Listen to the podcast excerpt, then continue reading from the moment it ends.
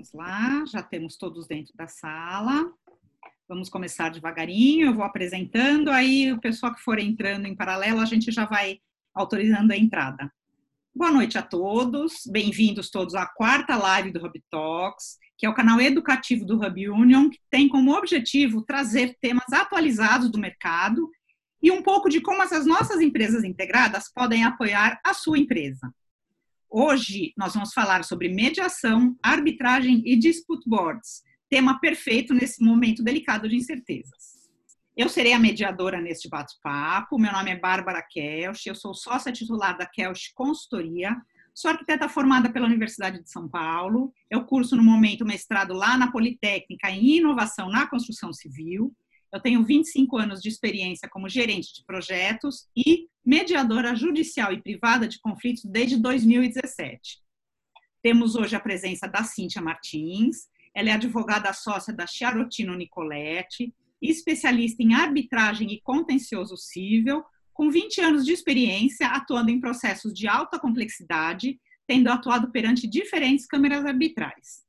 Ainda conversamos com Leonardo Lopes, que é o sócio-diretor da LS Consultoria Naval, especialista em peritagem técnica de acidentes marinhos. Tem doutorado em engenharia naval pela UFRJ e é oficial da Marinha Mercante.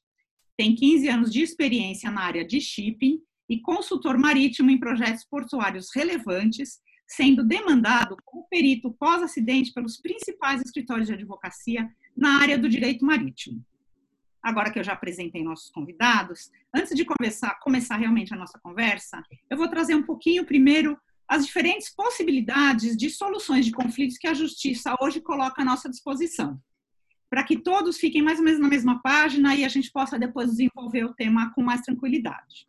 Então, hoje, a justiça permite que os conflitos sejam desenvolvidos não só perante a entrada de um processo judicial propriamente dito, mas ela traz um leque de possibilidades atualmente já aceitas. Então, a gente começa com uma ponta, tendo uma negociação entre as duas partes, ou seja, simplesmente as duas partes que têm o conflito sentam, expõem os seus pontos, conversam amigavelmente e, eventualmente, chegam numa, numa posição em comum.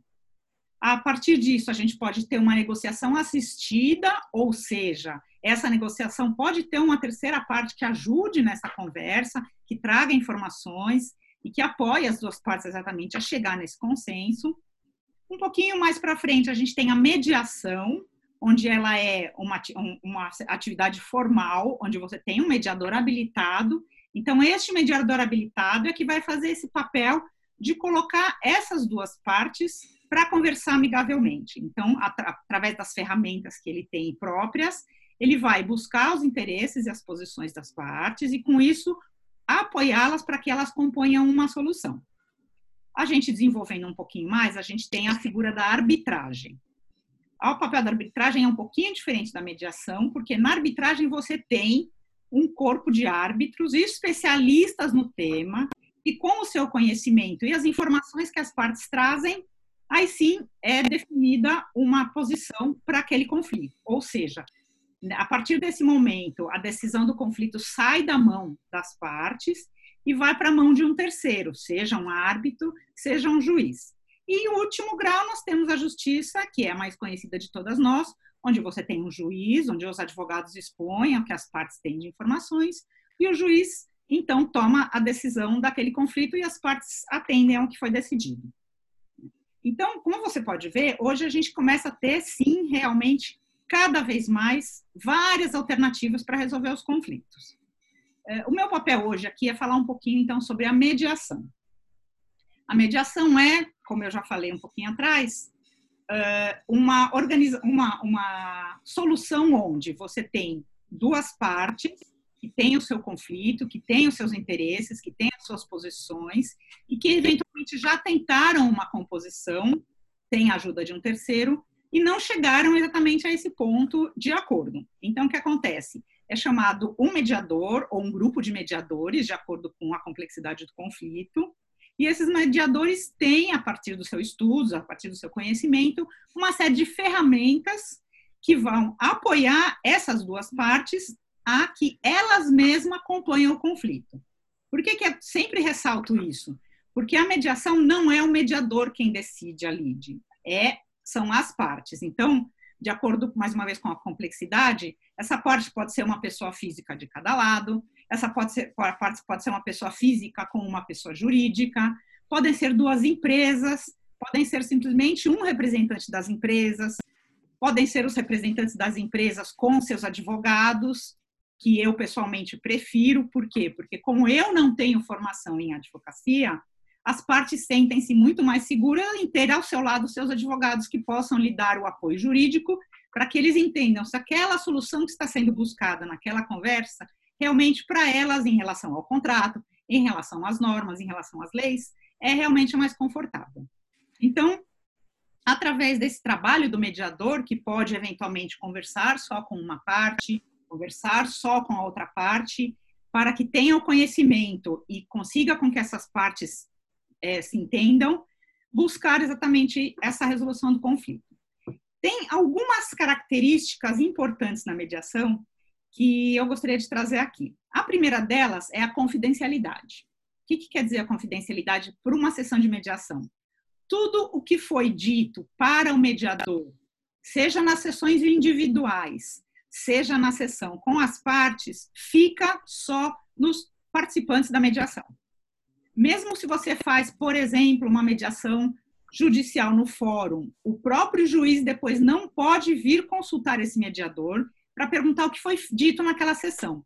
Então, de acordo com o tema que você precisa resolver com a outra parte, torna-se uma coisa muito interessante, porque você tem essa confidencialidade, você pode fazer uma composição, redigir um acordo, um termo privado entre vocês, e aquilo não sai do grupo de pessoas que participaram da mediação. Outra coisa importante é a imparcialidade. O mediador, enquanto figura apoiativa das duas partes, ele não é a favor ou contra nenhuma dessas partes. Ele tem uma, uma posição imparcial, de maneira que nenhuma das partes deva se sentir prejudicada em relação à outra. Uma vez que isso aconteça, a gente precisa trabalhar isso e verificar, inclusive, a necessidade de troca desse mediador. Então, o mediador não pode ter trabalhado com nenhuma das partes anteriormente, o mediador não pode ter nenhuma, nenhum tipo de relação pessoal, para que ele seja realmente imparcial nesse apoio para que as partes sejam, tomem a decisão. Outro ponto importante da mediação é a voluntariedade. Por quê? Porque as partes só permanecem em mediação enquanto elas entenderem ser interessante estar lá conversando. A qualquer momento, uma das partes pode falar: não, eu não quero continuar com a mediação. Então, termina-se a mediação e as partes têm a liberdade de continuar aquele conflito de uma outra maneira que eles se sintam mais confortáveis. Pode ser pela arbitragem, pode ser pela justiça comum, pode se deixar ali da maneira como está. E por último, é a autonomia das partes. Ou seja, as partes têm autonomia em aceitar ou não aquela proposta que está colocada à mesa. Jamais alguém vai ter que assinar um termo de acordo numa mediação se ele não estiver confortável com aquilo que está na mesa. Né? Então, esse é um pouco da característica da mediação que difere bastante de outras práticas de solução de conflitos, onde você tem um terceiro que arbitra, que arbitra uma solução sobre aquele problema. E, com, e o que, que, pode ser mediado? Né? Puxa, quando que eu posso usar mediação? Quando que eu não posso usar mediação? A mediação pode ser utilizada desde em casos, por exemplo, de discussões de família. Então, hoje a gente tem desde discussão de alimentos, de guardas, inclusive separação, feitos por mediadores. Você pode ter pequenos problemas, como acidentes de trânsito, dívidas de, de contrato, problemas com companhias aéreas. Isso também são temas a serem tratados pela mediação. Mas você também tem grandes conflitos. Um conflito muito conhecido e sempre utilizado nos treinamentos de mediação é o caso do Amílio Diniz com o, com o, o Carrefour. Então, aquilo foi um caso conhecido internacionalmente que foi, desse, que foi resolvido pela mediação. Então, não é o tamanho, não é a complexidade que vão impedir um caso de ser tratado como mediação. Né?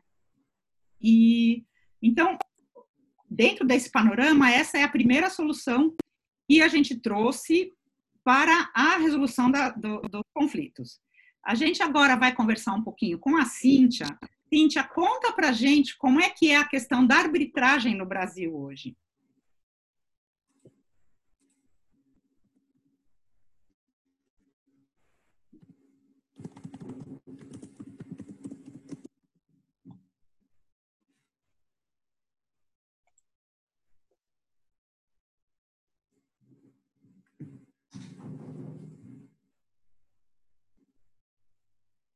Acho que ela não percebeu que ela está sem microfone.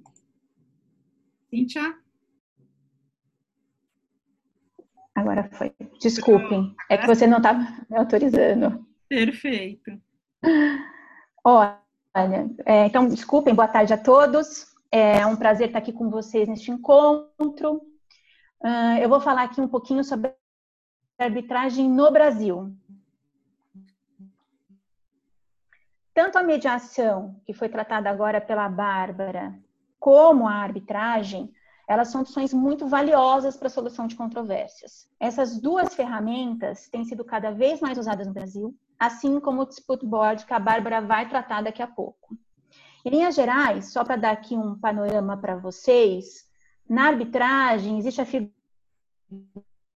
de um único árbitro ou de um colegiado de árbitros, normalmente três. Essa decisão dos árbitros, ela é imposta às partes, como ocorre com uma sentença judicial. A diferença é que ela não é proferida por integrante do Poder Judiciário. Então, a arbitragem tem ganhado muita força no Brasil porque ela traz aí uma série de vantagens em relação a um processo judicial. Primeiro, é um julgamento mais técnico. A arbitragem, gente, ela é ideal para situações mais complexas, que muitas vezes envolvem matérias específicas e exigem dos árbitros uma grande profundidade, uma grande dedicação dele na avaliação do assunto, o que já é mais difícil da gente ver no Poder Judiciário, com aquele enorme acúmulo de demandas represadas. Inclusive, a arbitragem tem sido muito usada, por exemplo, nos conflitos relacionados à construção e infraestrutura o julgamento lá é mais técnico, porque as partes conseguem indicar árbitros especializados no tema, sejam eles advogados, engenheiros ou outros profissionais. Bom, a segunda vantagem, grande vantagem da arbitragem, é sem dúvida a rapidez. A lei de arbitragem estabelece que um processo arbitral deveria levar seis meses, tá? Mas na prática, o que a gente tem visto é que a maioria dos procedimentos tem levado um pouco mais de tempo, mas sempre bem menos que o Poder Judiciário. A arbitragem acaba sendo mais rápida porque não cabe recurso e é bem menos engessada. As partes e os hábitos, por exemplo, eh, definem com autonomia os procedimentos. O terceiro benefício da arbitragem, que eu diria aqui, seria a confidencialidade. O procedimento arbitral ele não é público, como acontece na maioria dos processos judiciais. E ainda, como eu já mencionei antes, eu apontaria como outra grande vantagem o caráter definitivo da sentença arbitral. Saiu a sentença, tem que cumprir. Só existem duas situações que abrem a possibilidade de ir ao Poder Judiciário depois da sentença. Quando se pede anulação total do procedimento, mas é só por conta de violação muito grave, ou para executar uma sentença arbitral com ordens de penhora de bens, busca e apreensão, etc., ah, quando a parte vencida não cumpre a obrigação. Mas, normalmente, o que a gente tem visto, gente, é que as sentenças são cumpridas espontaneamente, na maioria dos casos, sim. A gente tem visto uma grande adesão e respeito a este instrumento pelas partes. E todas essas vantagens que eu citei aqui, elas estão sempre aliadas às prerrogativas de um processo judicial normal.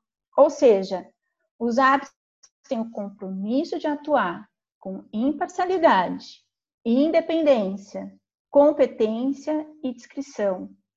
É importante dizer aqui que ele não é um assistente técnico da parte, ele não é um defensor da parte, ele é um terceiro isento convocado para julgar a causa. Se surgir qualquer dúvida sobre a imparcialidade dele, o hábito tem que ser substituído. Um, mas ele, o árbitro, não está vinculado às regras do Código de Processo Civil, o que também é visto como uma grande vantagem. Como eu já falei antes aqui, um, os árbitros eles têm mais autonomia e liberdade para organizar um procedimento arbitral. Mas essa liberdade, e é importante eu colocar aqui, ela é vigiada, já que na arbitragem deve ser sempre respeitado o devido processo legal. Ou seja, deve ser preservado o direito ao contraditório, a ampla defesa, a igualdade entre as partes e a imparcialidade do árbitro. Para utilizar a arbitragem, é fundamental que esse instrumento esteja previsto no contrato ou num documento próprio vinculado ao contrato. Ou seja, é importante que fique explícito que as partes estão abrindo mão do poder judiciário. Pode ser previsto depois da assinatura de um contrato? Pode, a qualquer momento. Mas o recomendado é que a arbitragem já venha prevista no contrato inicialmente, quando ainda existe uma convergência de interesses entre as partes. Depois, é, fica bem mais difícil, né? Começam a surgir os conflitos, daí fica bem mais complicado. Eu queria ressaltar um outro ponto que eu entendo que é bastante importante aqui no uso da cláusula arbitral. tem aparecido com mais frequência a chamada cláusula escalonada. O que é a cláusula escalonada? Basicamente, consiste na previsão de dois ou até mais métodos de solução de conflitos num contrato. Por exemplo, a mediação previamente à arbitragem. Essa cláusula escalonada, ela ganha um atrativo ainda maior nos contratos de execução continuada, como os de construção civil e infraestrutura. Ah, como as partes têm um período mais prolongado de convivência, é bastante recomendável buscar soluções consensuais para as variadas diferenças que surgem ali durante o contrato. Muitas vezes esses contratos envolvem subcontratações. Então, a experiência recomenda recorrer à mediação ou ao dispute board, que a Bárbara vai abordar daqui a pouco, como uma tentativa de composição entre as partes antes da instauração do procedimento arbitral. E por fim, eu colocaria aqui uma outra questão que eu acho bastante importante, que é a questão econômica. Muitos, num, num, primeiro momento, podem achar que a arbitragem seja um procedimento que gera mais custos. No entanto, se a gente for levar em conta todos os benefícios que a gente comentou aqui, muitas empresas consideram bastante vantajoso. E por quê? Porque você tem um resultado mais rápido, mais técnico e com maior segurança jurídica. Em resumo, eu acho que eu consegui aqui terminar dentro do meu tempo. A arbitragem ela é vista como um dos modelos mais evoluídos de resolução de conflitos no Brasil e no mundo. No setor de infraestrutura e naval, pode ser uma grande aliada para aprimorar a eficiência do mundo dos negócios. Acho que é basicamente é isso. Muito obrigada. Obrigada, Cíntia. É, já que você tocou no tema naval, Léo, como é que está essa questão de conflitos no setor naval? Ou seja, conta um pouquinho para nós como é que atua um especialista nos conflitos mais complexos, já que o Brasil está sendo, já que no Brasil está sendo desincentivada a utilização de arbitragens nos casos de rural marítimo, acidentes e fatos, de, fatos à navegação. Qual mercado do setor naval você posicionaria como bom para mediação e arbitragem?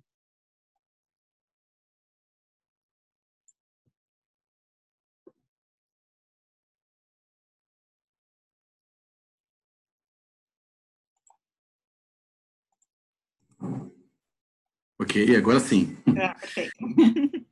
perfeito. Boa noite a todos. Obrigado pelo, pela oportunidade do Hub Union. É, mais uma vez, meu nome é Leonardo Soares. Eu, eu tenho a oportunidade aí há, há três anos de, na verdade, há seis anos de participar de alguns processos é, judiciais e administrativos que correm no Tribunal Marítimo como assistente técnico e como perito é, de alguns casos de acidentes de navegação. É, respondendo a sua pergunta, Bárbara, é, quando acontece um acidente de navegação no Brasil, de acordo com a lei 2180 de 54, que é a lei do Tribunal Marítimo, é, existe uma uma automática um automático uma abertura automática de um inquérito de acidentes fáceis da navegação, aberto pelo representante da autoridade marítima, aonde aconteceu o acidente, que é o capitão dos portos ou o delegado da delegacia da capitania dos portos próximo do acidente. E em outros casos existem outras outras pessoas que podem efetivamente tocar o inquérito, mas eu vou falar do caso mais simples, que é esse. Vamos supor, acontece, acontece um acidente ou falta de navegação no Porto de Santos, Porto do Rio, Porto de Salvador, qualquer porto do Brasil, capitão dos portos abre o um inquérito, aquele inquérito, após 90 dias, na faixa até de 90 dias, ele é finalizado, há uma conclusão e depois ele é remetido direto para o Tribunal Marítimo.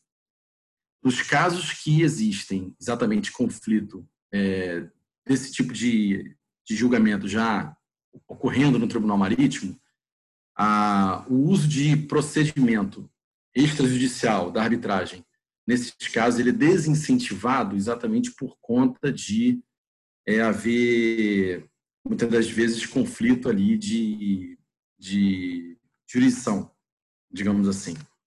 E, efetivamente, o uso de arbitragem na, na parte do direito marítimo, na minha opinião, ele seria bastante útil, é, não só é, em, em, contratos, na parte de contratos, contratos de construção naval, é, como também em parte de contratos que envolvem transporte de carga, é, alguns, algumas pendências envolvendo perecimento de carga ou falta de é, perdimento de carga. Então, e nestes casos específicos, são casos específicos dentro do direito marítimo, efetivamente falando. Nesses casos específicos, a atuação de um perito é, para fazer a assistência da, de uma das partes ou de ambas as partes é, e até a assistência do tribunal arbitral, se for um tribunal, ou do árbitro único, se for um árbitro único atuando, é, ela é importante exatamente na, no momento de é, demonstrar as evidências, né? demonstrar as provas, o, o, é, exatamente no, no, momento de, de das, das, das, das, oportunidades de confecção, é, confecção de prova técnica.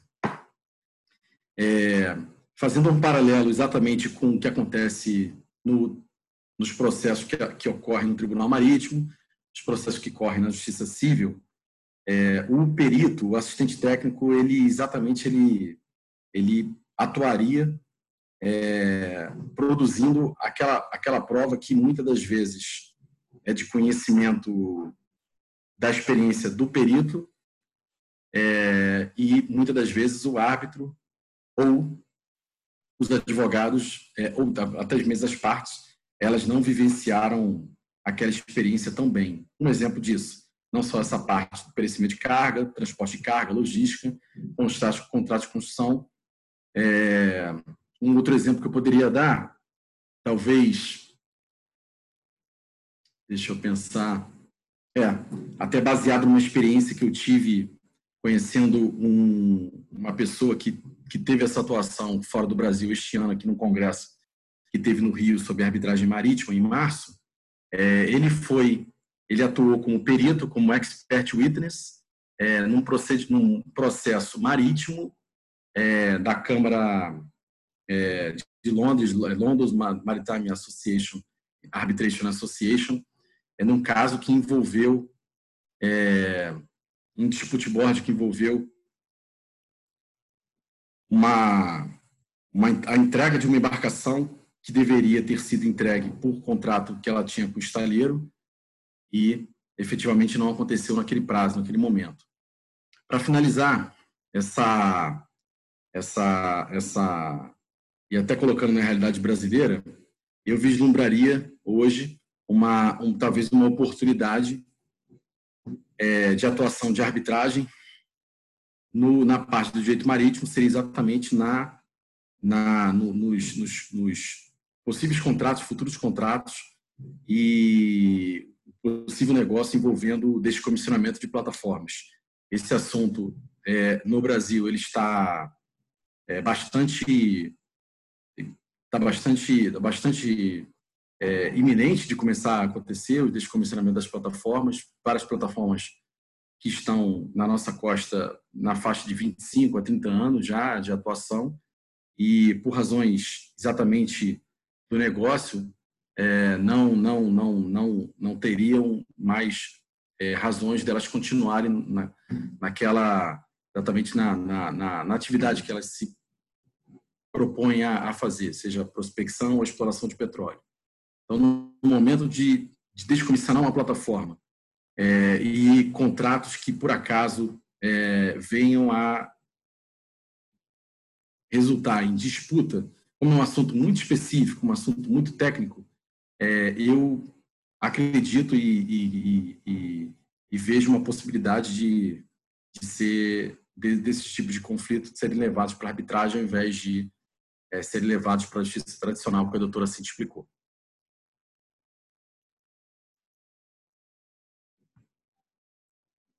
Eu não estou te ouvindo, a gente não está te ouvindo. Agora, é minha vez, senão não tinha graça, né? Se a gente voltar agora um pouquinho ainda para o tema de construção civil, a gente sabe que nesse campo também, assim como na naval, como você estava trazendo, Léo, a gente tem um campo farto de conflitos pela frente. Então, a gente tem conflitos que podem ser de um não atendimento de contrato, de um atraso de obra, a gente pode ter a construtora com o cliente, a gente pode ter o fornecedor com a construtora, a gente pode ter um cliente com, com, com a incorporadora. É, é um campo bem vasto. E, é, assim como você também citou o dispute board na naval, ele é uma solução cada vez mais frequente na construção e infraestrutura.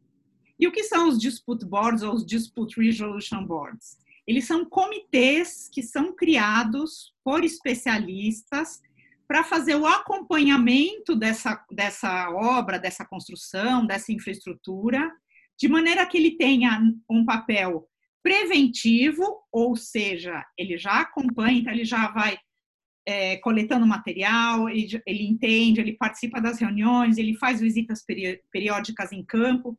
Então, esse grupo de especialistas tem um conhecimento da, da obra, do, da infraestrutura, do que está se fabricando, para quê? Para que quando, no decorrer desse desenvolvimento, ocorra uma discussão, ocorra um conflito, ocorra uma dúvida, esse comitê esteja munido de informações e possa, aí sim, ou recomendar, ou até mesmo é, adjudicar uma solução para aquele problema. E qual, e qual a vantagem de você ter esse comitê, ao invés de você simplesmente levar isso a, um, a uma arbitragem ou a uma justiça? Porque você garante que a sua obra tem uma solução expedita, rápida, e que sua obra não pare e que você não eventualmente prejudique uma das partes que pode ser mais fraca nesse conflito. Então, a ideia é que esse, que esse board acompanhe o andamento da obra como um todo, é, faça reuniões, esteja ali à disposição e tome decisões ou recomendações baseados nesse fato. Em São Paulo, hoje, a gente já tem a legislação aceitando esses dispute boards em obras públicas, você pode, inclusive, incluí-lo no seu orçamento de obra, e essa legislação recomenda-se que tenha um advogado e dois especialistas, de preferência engenheiros, ou de acordo com o motivo da obra, de acordo com o assunto da obra, para que eles tragam exatamente esse conhecimento todo para essa tomada de decisões, né? E só para a gente entender quanto que essas decisões são, são interessantes para a obra, a gente tem um número em torno de somente uns 3% das decisões tomadas por dispute boards chegam depois a ser discutidas numa arbitragem ou na justiça. Então, é sim um, um, uma solução que hoje se encontra viável, cada vez mais aplicada, Inclusive, no Brasil, nós já temos alguns exemplos, já temos dispute boards em andamento em obras de infraestrutura. Nós temos dois exemplos importantes, que são duas linhas de metrô. E, por ser uma solução muito nova, ainda ela é pouco conhecida e a gente tem cada vez um corpo maior de técnicos e de especialistas e de conhecedores que estão se preparando para atender essa nova demanda. Né? Se você vê, por exemplo, obras que aceitem financiamento internacional, que sejam baseadas em contratos FDIC, elas já são obrigatórias você ter o comitê de, de resolução de disputas no seu corpo. Né? Então, com isso, a gente tem uma visão é, boa de, de, todas essas soluções que nós conversamos hoje, né, da mediação, da arbitragem, dos dispute boards, das soluções especiais como o Leonardo trouxe um exemplo da área naval, que tem um campo muito grande, disputas realmente acontecem. E eu queria agora abrir um pouquinho para dúvidas, e enquanto o pessoal é, redige para a gente as dúvidas aqui no chat, eu vou começar com uma dúvida minha.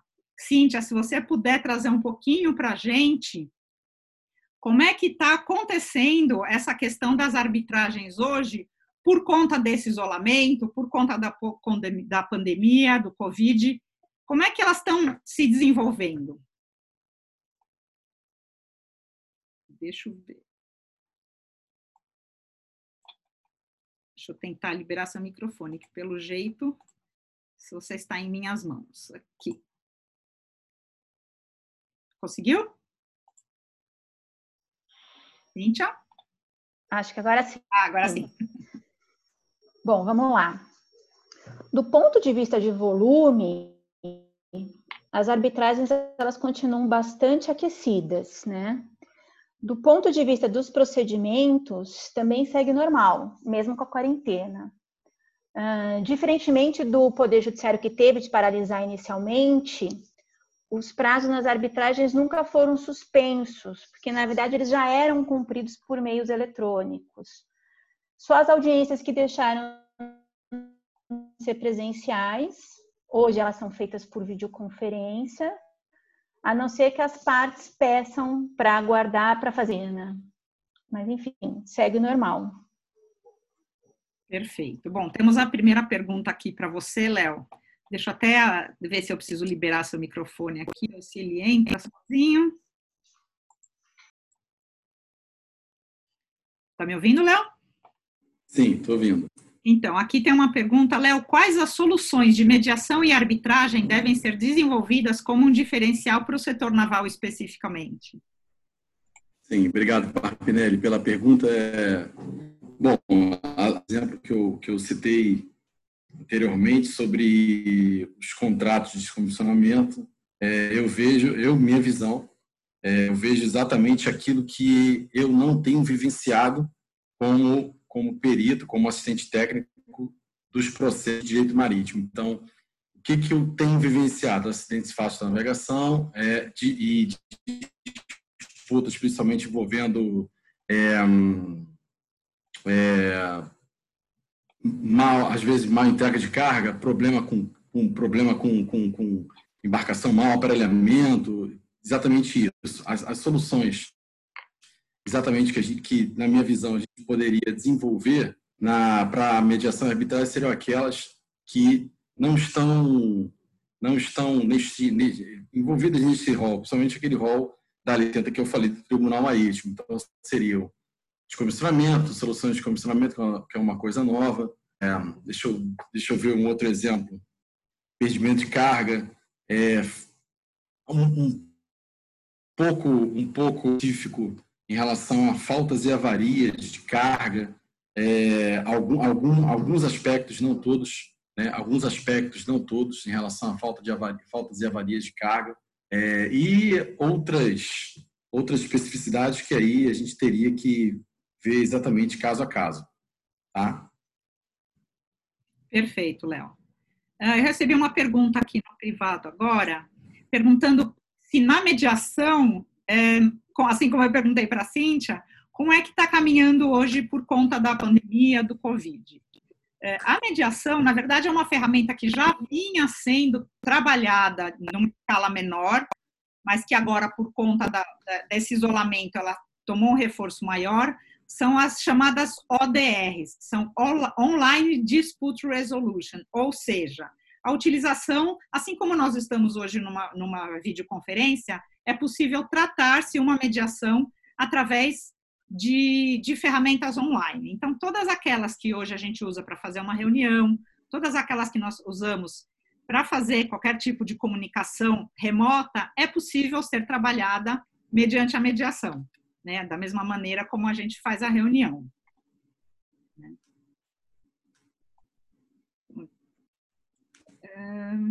Tem outra pergunta aqui quem, com, quem demanda e como é formatada a comissão que vai acompanhar o contrato? Obrigada, Vera, por, pela sua pergunta. Eh, quando você vai é, montar a sua comissão de especialistas no, no Dispute Boards, a gente sempre lembra que o ideal é que ela seja montada quando é assinado o contrato ou logo no começo da obra. Por quê? Porque você ainda está naquela parte de namoro com as partes, o que uma sugere a outra ainda acha bom, todo mundo concorda com tudo, então fica relativamente fácil você montar um comitê independente em que todas as partes aceitem. Existe sim a possibilidade de se montar esse comitê mais para frente, quando começam a surgir os problemas de obra. Mas ele não é tão recomendado, por quê? Porque acaba que uma parte não vai concordar com algum especialista só porque a outra parte indicou. E a mesma coisa do outro lado. Então, começa a se ter uma demora tão grande de você montar o time, que às vezes acaba demorando mais do que o conflito em si para discutir. Então, inclusive, Cíntia, eu acho que na arbitragem, na escolha de, de especialistas, a gente também tem um problema um pouco assim, não é? De, de você ter uma parte que não concorda com a outra parte, que não concorda com a outra parte. Normalmente, eh, uma parte indica um árbitro, a outra parte indica o outro árbitro, e os dois árbitros eleitos pelas partes indicam o árbitro presidente. Tá. Então não, não existe uma, não chega a ter uma divergência. Depois, na verdade, eles são submetidos a questionários a respeito de conflitos, eles respondem a um questionário amplo. Isso é, passa primeiro por uma análise da própria é, Câmara uhum. e, e, depois, então, isso é repassado para os advogados, para todo mundo, para todo mundo ter acesso a essas respostas dos árbitros. Mas normalmente é assim que acontece. Uma, cada parte um árbitro, os dois juntos, um terceiro árbitro. Perfeito. E aqui tem mais uma pergunta ainda. É, a mediação utiliza especialistas para ajudar na tomada de decisões técnicas? Sim, na verdade, se você tem exatamente uma mediação onde você começa a ter aspectos técnicos mais complexos e as partes, é, por elas mesmas, não conseguem chegar num consenso, não conseguem encontrar um ponto em comum, é possível você trazer um terceiro expert naquele tema, que a gente chama de avaliação neutra. Então, ele não vem para tomar uma decisão, na verdade, ele vem para alimentar as discussões de uma quantidade maior de informações técnicas específicas daquele tema. Então, ele vai analisar o caso e vai trazer exatamente mais informações, mais dados, números, referências, para que, mais uma vez, as partes tenham dados suficientes para que elas em si possam tomar essa decisão. Certo? Bom. É... A gente, na verdade, está chegando um pouquinho perto do fim do horário, então eu vou fazer aqui o agradecimento. Então, eu gostaria de agradecer muito a presença da Cíntia, a presença do Leonardo e a todos os participantes da nossa live. E queria também lembrar que a gente tem lives todas as quartas-feiras, nesse mesmo horário, às 18 horas. Semana que vem, a gente vai ter a nossa quinta live, onde a gente vai tratar de reestruturação e recuperação financeira e judicial. Nós teremos a presença da advogada Natália Zanata, que é sócia da advocacia Natália Zanata, e do economista André Lima, que é CEO da AFL Consul. As inscrições já estão abertas lá no Simpla. Convido todos vocês desde já.